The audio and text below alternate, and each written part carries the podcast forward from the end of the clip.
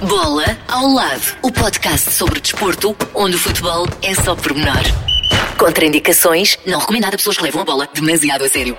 Olá, sejam bem-vindos a um novo episódio de Bola ao Lado. Esta semana recebemos um grande craque que já pendurou as chuteiras, mas eh, perdura na memória de todos os portugueses. Mário Jardel, goleador brasileiro, brilhou em Portugal, primeiro no Futebol Clube do Porto e eh, depois no uh, Sporting. Mas antes da conversa, a Sandra Braga Fernandes ajuda-nos a recordar uma carreira recheada de golos do antigo jogador brasileiro. Mário Jardel marcou mais de 400 gols em quase 600 jogos. O brasileiro iniciou a carreira no Ferroviário, em Fortaleza, onde nasceu.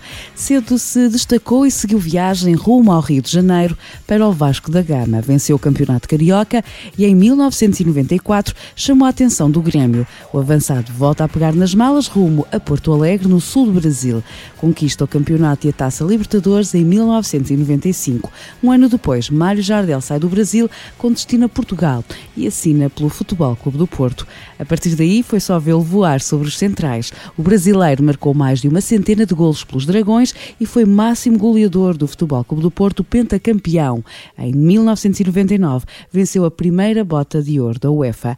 Na época 2000-2001, saiu de Portugal rumo à Turquia para representar o Galatasaray e conquistou a Supertaça Europeia. Na época seguinte, regressou a Portugal, mas para o Sporting. Foi campeão nacional de Leão ao Peito marcou 42 golos no campeonato na época 2001-2002 e recebeu novamente a bota de ouro. Rescindiu com o Sporting em 2003. A partir daí, a carreira de Mário Jardel abrandou. Passou por vários países, ainda teve uma curta passagem pelo Beira-Mar e pendurou as chuteiras em 2011. Um pouco mais tarde, entre 2014 e 2016, foi deputado estadual em Porto Alegre, no Brasil.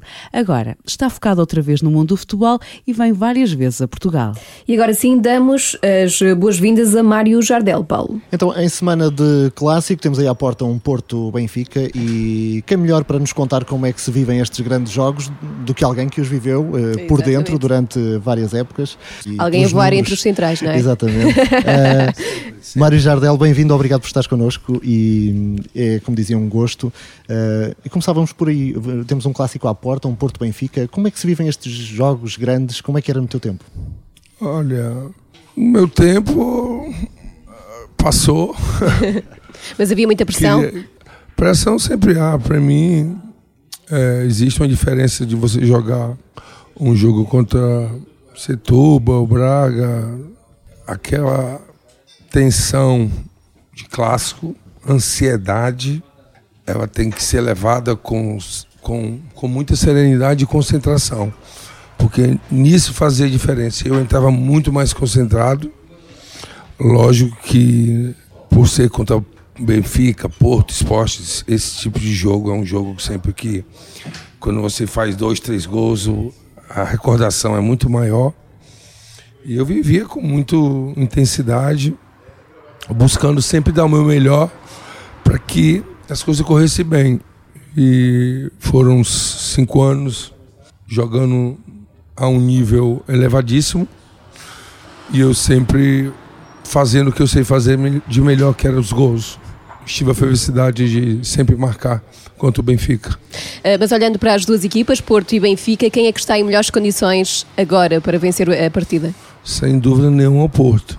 Sem dúvida nenhuma o Porto, porque é um time mais consistente e o Jorge Jesus deve estar levando um pouco de tempo para acertar o time.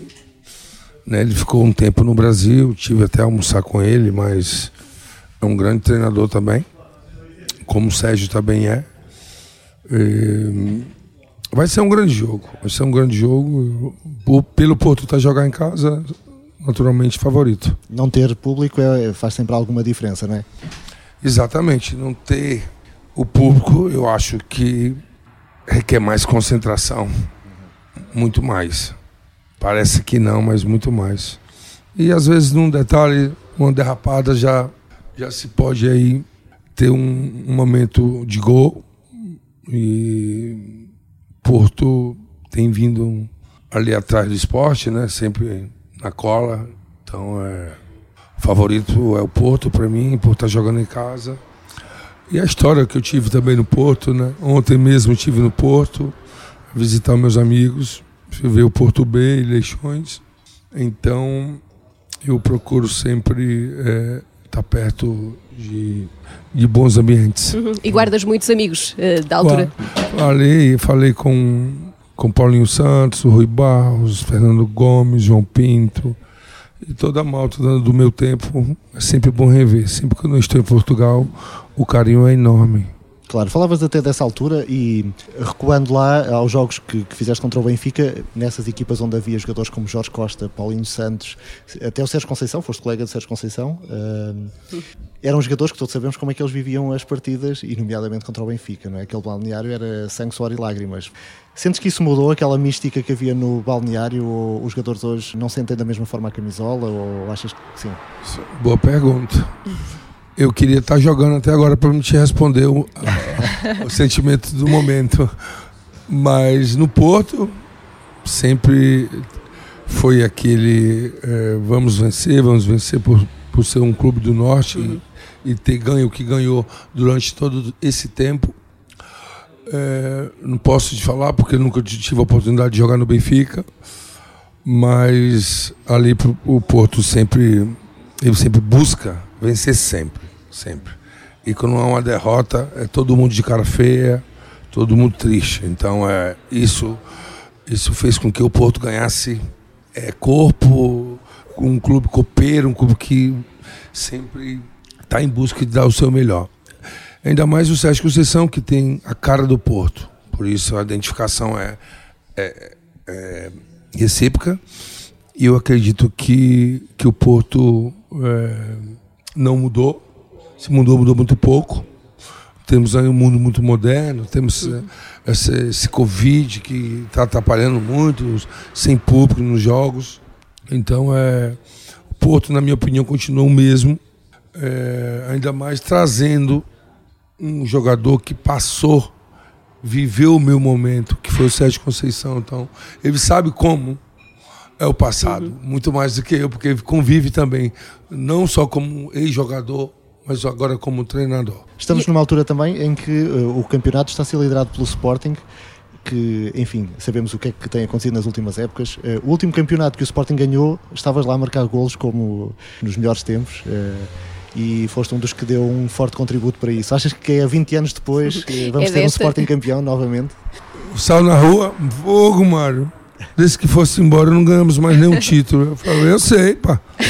Eu sei que eu recebo o telefone, toca toda hora os jornalistas portugueses me ligando para. Pô, será que vai ser nesse ano? Será que vai ser nesse ano? Então, é, o esporte está líder.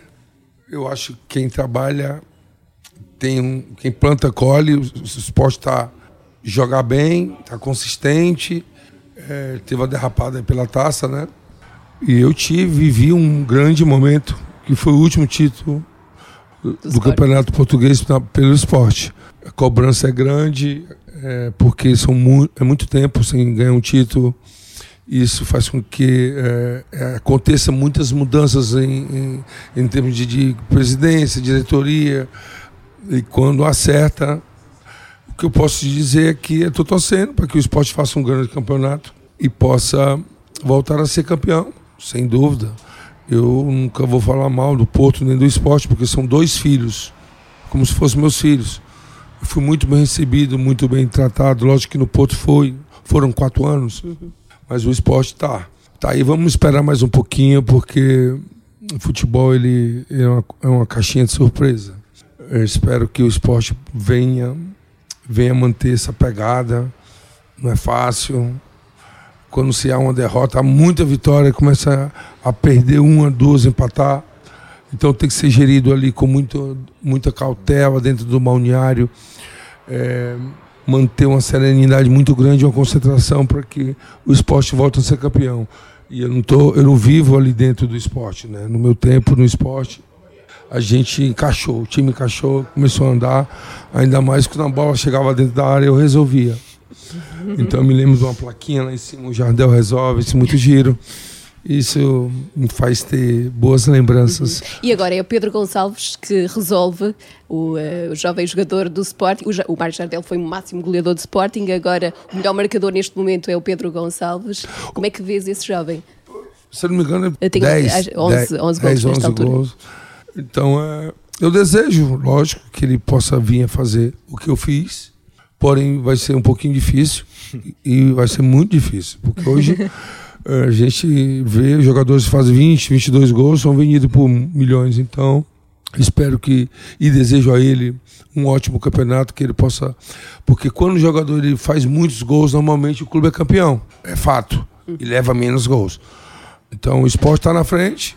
Espero que ele venha é, fazer diferença jogo a jogo fazer com que o esporte porque um, um jogador ele faz a diferença mas se não tiver um grupo por trás é, não anda para que a bola chegue nele o time todo tem que andar em sintonia. Tu continuas a acompanhar o, o futebol português, eh, não só em termos dos clubes, mas, por exemplo, foste no ano do Penta e falavas do campeonato do Sporting, um momento importante, mas o Penta foi um grande momento também no, no Futebol Clube do Porto e que estavas lá. Eh, treinaste com o Fernando Santos, eh, que agora lidera a seleção portuguesa e que tem feito este caminho de sucesso. Conheço bem ele. Dois anos campeão com ele. Qual é o segredo do Fernando Santos para conduzir a seleção desta maneira e ter conseguido o, sucesso que tem tido? Na minha época o segredo era o Jardel, resolvia. Tô brincando, mas ele é um bom treinador, ele é um engenheiro, né? Se não me engano, Do então Penta, ele, exato. taticamente E do ele 2016. tem. Primeiro tem que ter peças de qualidade. E ele tem hoje na seleção jogadores de sobra. Cada ano vem joga- sendo revelados jogadores. E por acaso esses dias eu vi um jogador que eu fiquei encantado, que foi o filho do Sérgio Conceição. Então é geração. O Cristiano Ronaldo vai passar, vai vir outros. Isso é a vida. Fernando Santos é um treinador que eh, tem a sua história, foi campeão europeu e vem fazendo um grande trabalho. Tenho boas recordações dele no Porto. Então, quando nós estamos próximos, eu tenho a oportunidade de fazer uma visita à seleção portuguesa. Sempre falo com ele, com o Cristiano e com todos. Eu espero que ele. O auge do, de um treinador é ser campeão mundial pela seleção. Então, ele já conquistou o pode ser europeu. Pode ser. O time da seleção, a seleção tem, tem vindo mostrar grandes partidas e é isso que o povo português quer. Que a seleção faça um futebol bonito, alegre e vença. Neste momento, e já que falamos de treinadores, tem havido aqui também, começa a haver treinadores a, experimentar eh, o Brasil. Jorge Jesus teve sucesso, eh, já houve outros, entretanto, que nem tanto, mas, por exemplo, agora temos o Abel Ferreira também a brilhar. Achas que pode seguir as pisadas de, de Jesus? Com certeza, um treinador que a semana passada eu mandei uma mensagem até para ele, dando os parabéns pelo grande trabalho, está no Palmeiras, está na final da Copa do Brasil, se não der nenhuma zebra, vai estar na final da, da Copa Libertadores. Então, o português leva o seu trabalho para o Brasil, o Brasil traz para cá. Muito- agora está sendo muito mais o português no Brasil. Isso só está abrindo mais portas para treinadores portugueses e a gente quer aprender com os portugueses, os, brasileiros, os portugueses aprendem com os brasileiros. É assim, a gente. Nós estamos aqui num. Eu estou em Lisboa e tem muito brasileiro, então. Isso faz parte do mundo do futebol. Lógico que está sendo muito mais agora e o nível de salário também estão pagando a nível europeu. Isso faz com que eu. Não é qualquer um treinador que vai para o Brasil, para um time assim, assim, assim. É Flamengo, é Palmeiras, é Grêmio, São Paulo, Atlético Mineiro. São clubes que têm um patamar de pagar o salário de um treinador europeu. Isso faz muita diferença. E a curiosidade de um treinador português chegar no Brasil e, e conhecer, não só por falar, chegar e ver o trabalho, sentir o calor do povo brasileiro. Isso tá, tem, se- tem- tem sido muito bom para o futebol brasileiro e só veio para melhorar. Tanto é que Jorge Jesus foi campeão da Copa Libertadores brasileiro. Tá aí o Abel Ué. abrindo mais portas pra, para os portugueses no Brasil. A propósito, o Abel Ferreira vai levar o Palmeiras a defrontar no próximo fim de semana o Grêmio, não é? Um clube que te diz muito, não é? Como é que vês essa partida? Estamos a falar de um técnico português contra um clube do teu eh, coração. O, o clube do Renato Portaluppi. sempre esse jogo ele me marca quando é Grêmio e Palmeiras, sempre me lembra Os as 5-0. quartas de finais da Libertadores, que nós ganhamos 5 a 0, que eu fiz três gols e o outro fiz um gol também lá, que nesse jogo a gente praticamente carimbou a Copa Libertadores, sempre um jogo, um jogo que eles lembram do, Ma- do Mário Jardel, do Paulo Nunes, que era dupla no momento. Ou não, acho que é brasileiro. É, sim, sim, é o brasileiro campeonato. jogo atrasado. Exatamente. Exatamente. Então, sempre eles lembram de mim. Eu tenho uma história muito grande no Grêmio e, e isso é, vai ficar para sempre. A Por falar em Grêmio, foi daí que saíste para o Futebol Clube de Porto. Como é que foi essa passagem do Brasil para Portugal e para o Futebol, Futebol Clube do Porto? Como é que foi a adaptação? O sonho de todo brasileiro é você sair. Fazer, todo mundo sabe que na Europa você ganha muito mais. É, de fazer bons contratos. Então, meu sonho era esse, de ir para um grande clube europeu. Eu vim para um grande clube europeu. E o Porto abriu as portas para mim e eu correspondi. Então, é, é trabalho feito, realizado, eu era pago para jogar. Eu, quer dizer, eu era pago para fazer gol, não era para jogar bem. É o que interessa no E eu futebol. vim é, é, aqui, fiz o meu, meu trabalho bem feito, graças a Deus. E hum, cheguei à seleção, fui ao Galatasaray, fui ao esporte. Então, é, é, no meio do percurso houve alguns probleminhas que, graças a Deus, já estão superados. Eu estou muito feliz e grato por ter o passaporte português, ter dois filhos portugueses, estar sempre em Portugal, de sair na rua, encontrar amigos. Aqui estamos aqui com o Jorge Andrade, que É é uma pessoa espetacular. Então, é quando você está bem acompanhado, tudo flui, tudo corre bem e você tem só alegrias. Uhum. Tens dois filhos, um deles joga em Portugal, não é? É, o Del joga no Pedro Pinheiro. Me- Semana passada eu fui ver o jogo dele. Aí tocou na minha mão e fez um golzinho. É, O presidente, o presidente disse pra mim assim: Fogo, tu tem que vir sempre. Eu falei, "Fogo, se tu pagar a passagem, eu venho toda semana. Vês algumas características tuas nele? Tenho, até o gol foi a leitura no cruzamento. Se ele fizer o que eu fazia, e ele fez. Foi um gol de cabeça. Então ele está com 24 anos, está aí na luta. E eu desejo para meu filho, como eu desejo para todo ser humano, tudo de bom. Né? Porque amar o próximo é sempre bom. E o filho, a gente está no sangue. Eu estou aqui para ajudar. Ele sabe, no momento que eu vivo, um momento muito bom, um momento de, de, de mudança, um momento de serenidade. E é o que eu quero passar para ele, as coisas boas que eu fiz. Uhum. Já que falavas de- do teu jeito de jogar e do- dos golos que fazias, de cabeça é, não é? era bola no jardel e golo, mas eh, como é que tu te definias? Eu sei até que tiveste alguns problemas no Vasco na altura porque a, a malta olhava para ti como o grandalhão desengonçado, não é? Isso gostava-te que as pessoas pusessem isso um bocadinho em causa ou... Nem por isso. Se eu for me preocupar que os outros pensam de mim, que falam de mim, eu tinha que eu acreditar em mim. E foi o que eu fiz. Eu sempre falei, porque as pessoas eu escutavam, "Ah, todo desengonçado, como é que é jogador? Falei, sei, vai perguntar lá para Deus lá em cima. E eu sempre orava, pedia a Deus para que as coisas corressem bem. E eu saí do Ceará, fui pro Vasco, fiz uma trajetória maravilhosa, gols, gols, gols, e eu tinha que fazer o meu trabalho. E Era o teu cartão E- de visita, no fundo, não é? e se concentrar, dormir cedo, muito treinamento, muita finalização, me capacitava mais que os outros para que a bola, quando chegasse, ficasse muito mais fácil do que eu já, já era. Então, eu estando mais capacitado, a chance de eu fazer o gol era muito mais. Então, eu ficava sempre depois do treino, muita finalização, eu ia para a praia correr em, em folgas. Então, eu digo que o sucesso, ele, o, o sucesso ele dá muito trabalho. É como Mas sentiste você... esta, essa desconfiança também quando chegaste ao Porto? Eh, os teus colegas olharam para ti? Sim, sim, sim. Eu tive na pré-época em Glasgow, eu cheguei muito cansado da Libertadores. Mas eu nunca fui bom tecnicamente mesmo. Bom é meu filho, que nos pezinhos que ele é muito bom. Então eu. Pô, esse, eh, isso aí que trouxeram, né? Os caras brincando, todo tosco, do caramba. Falei, é. No primeiro jogo ele me colocou, um- me colocou contra o Rast, 45 minutos. Eu fui lá, um na canela, outro na cabeça. Dois gols, aí eu saí. O treinador, não precisa mostrar mais nada. Falei, feito. Beleza, muito bom. São coisas da vida.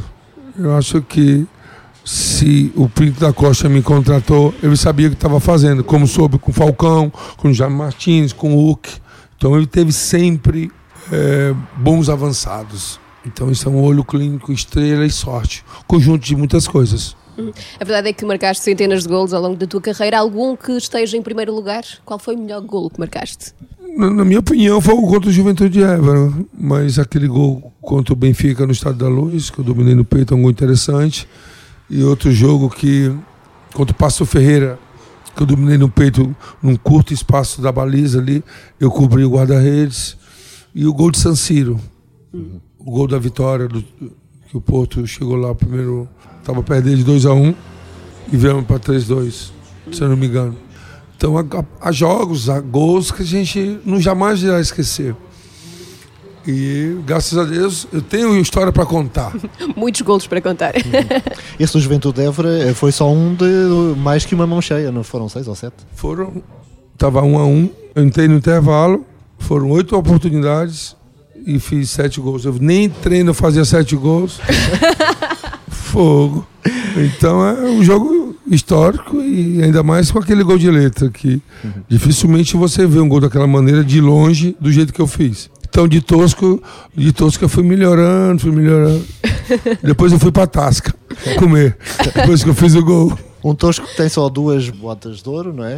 Uma de prata, eh, outra de bronze. Portanto, são troféus que falam, que falam por ti. Penduraste as chuteiras, já lá vão uns anos, 2011, salvo erro. Uh, a pergunta agora é o que é que andas a fazer? Exato. Ah, eu, quando posso, venho aqui a Portugal e faço os meus contatos. Tenho uma boa influência no meio do futebol, é o que eu entendo. Tento fazer algumas transações, intermediações. E temos aí a possibilidade de eu vir morar aqui em Portugal. Então, é, eu tenho que fazer o que eu sei de, sei de melhor, que é mexer no mundo do futebol. Não é lógico que aparecem eventos, aparecem presenças e a gente vai tentando encaixar na agenda. Mas o importante é eu estar bem. Eu estou para desenvolver é, captar jogadores para trazer para Portugal e para o mundo vai ser o futuro sempre por aí, ligado ao futebol, não é? Com certeza, temos outros negócios, mas com certeza o futebol é o que eu entendo, é o que eu admiro, que eu gosto, jogo minha, minha, minhas peladas ao final de semana, então procuro, tenho procurado viver o dia a dia da melhor maneira possível, saudavelmente, para que Deus me abençoe todos os dias. Hum. Isso, viver saudavelmente, significa também ainda fazer muito exercício, não é? Sim. E faço manter, todos os dias. Manter a forma. Mas enfim, o Jardel toca nesse ponto, já, já o fez várias vezes e todos sabemos a história, o, o que está para trás. E importa é falar pela positiva, mas uh, pegando nisso, qual é a importância da, da parte mental e de, dos amigos que temos à volta na carreira de um jogador de futebol? Eu acho que é, você está com pessoas que te fazem bem sua vida vai correr bem. Você está com pessoas que te, te levam para a vida completamente errado. E hoje o mundo está muito, muito farto de notícias. Então se aprende coisas na televisão, na TV, como você capta coisas ruins. Isso não é bom para seguir. Bom seguir coisas boas. E falo por mim, eu tenho procurado fugir de todos os ambientes que que me faziam mal. Então isso me fez fortalecer e hoje estou bem. Uhum. Isso deitou por terra uma eventual carreira mais longa na política? Ou a política não estava talhada para ti e o teu mundo é o futebol? Não, esse é um momento que passou e muito difícil. Recebi até convite para voltar, mas hum, pela minha bondade e genuidade as pessoas se aproveitaram e armaram para mim. Então já passou, é, vida que segue, não voltarei para a política, posso voltar para fazer trabalho social uhum. na área do esporte como embaixador, mas não, não, é, não é uma boa lembrança. Por falar em uh, trabalho social, aqui a parte da solidariedade também é algo que te é muito caro, não é? Uh, tens ajudado também a vários uh, projetos. Vejo que estás vestido com uma camisola de uma associação que surgiu na pandemia, não é? Do Futebol para a Vida. é esse o caminho, não é? Apoiar e ajudar o próximo. Sem dúvida, eu venho não só no Brasil, mas aqui ajudando várias causas, captando recursos de alguns amigos, comprando cesta básica, ajudando pessoas que necessitam então isso é um, um gesto que não só o Jamário, mas muitos jogadores é, que têm nome, têm bons salários, poderiam ter essa atitude também. Vamos uh, fechar como começámos, falávamos do Porto Benfica. Queres arriscar um resultado para o jogo que vem? Ou é, é aquele jogo de tripla? É difícil você, mas o Porto é favorito. O Porto vem melhor, mais consistente. Queria eu ter o número do, dos 0 milhões para me jogar, mas não tenho. Uh, vou dar um chute, 3-0 Porto. Ah, se der chute, é golo, na certa. Se eu estivesse jogando, eu podia garantir com certeza um gol para vocês. Jardel, foi um gosto enorme ter-te connosco hoje e tudo a correr bem. Muito obrigada pela sempre. conversa. Nada, eu que agradeço. Um abraço. E então, depois desta conversa com um brasileiro em Portugal, agora vamos até ao Brasil para falar de um português. Abel eh, Ferreira, já aqui falámos eh, com Mário Jardel sobre o, treinador português, eh, mas vale a pena destacar o percurso brilhante de Abel Ferreira na Taça Libertadores. O técnico levou o Palmeiras à final da competição sul-americana, eliminou nas meias finais o River Plate e o Palmeiras está assim na final 21 anos depois e Abel pode suceder a Jorge Jesus na conquista da Libertadores. Era uma- um feito inédito, dois portugueses a conquistar a Libertadores eh, em dois anos consecutivos. A ver, vamos e vamos eh, naturalmente ficar a torcer pelo Abel. Do Brasil, seguimos viagem para a Austrália e para o ténis. Frederico Silva qualificou-se para o quadro principal do Open da Austrália. O tenista português venceu o francês eh, Grégoire Barrer na fase de qualificação. Frederico Silva junta-se assim a outros dois portugueses já qualificados para o quadro eh, principal. Falamos de João Sousa e Pedro eh, Sousa. O Open da Austrália decorre entre 8 e 21 de fevereiro em Melbourne. E este ano, naturalmente, também ainda com fortes restrições devido à pandemia de Covid-19. E na altura em que estamos a gravar este podcast, a seleção portuguesa, neste dia, estreia-se no Mundial 2021, com o primeiro jogo frente à Islândia, a equipa das Quinas que está assim de regresso a uma fase final de um Mundial de Handball e eh, após 18 anos de ausência. Portugal está no grupo F, juntamente com as seleções da Islândia, Argélia e Marrocos. E nota ainda para o futebol feminino, porque começou o ano com duas grandes eh, finais. O Sporting de Braga conquistou a taça de Portugal, venceu o Benfica por 3-1 na final em Aveiro, a cidade onde na semana anterior o Benfica conquistou a taça eh, da Liga frente ao eh, Braga. Um O Braga quer tirar a desforra, não é? Uma semana Exatamente. depois.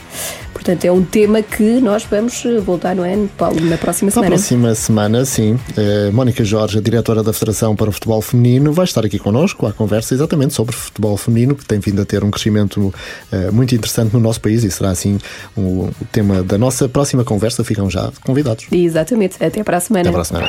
Bola ao lado, o podcast sobre desporto, onde o futebol é só pormenor. Contraindicações, não recomendado a pessoas que levam a bola demasiado a sério.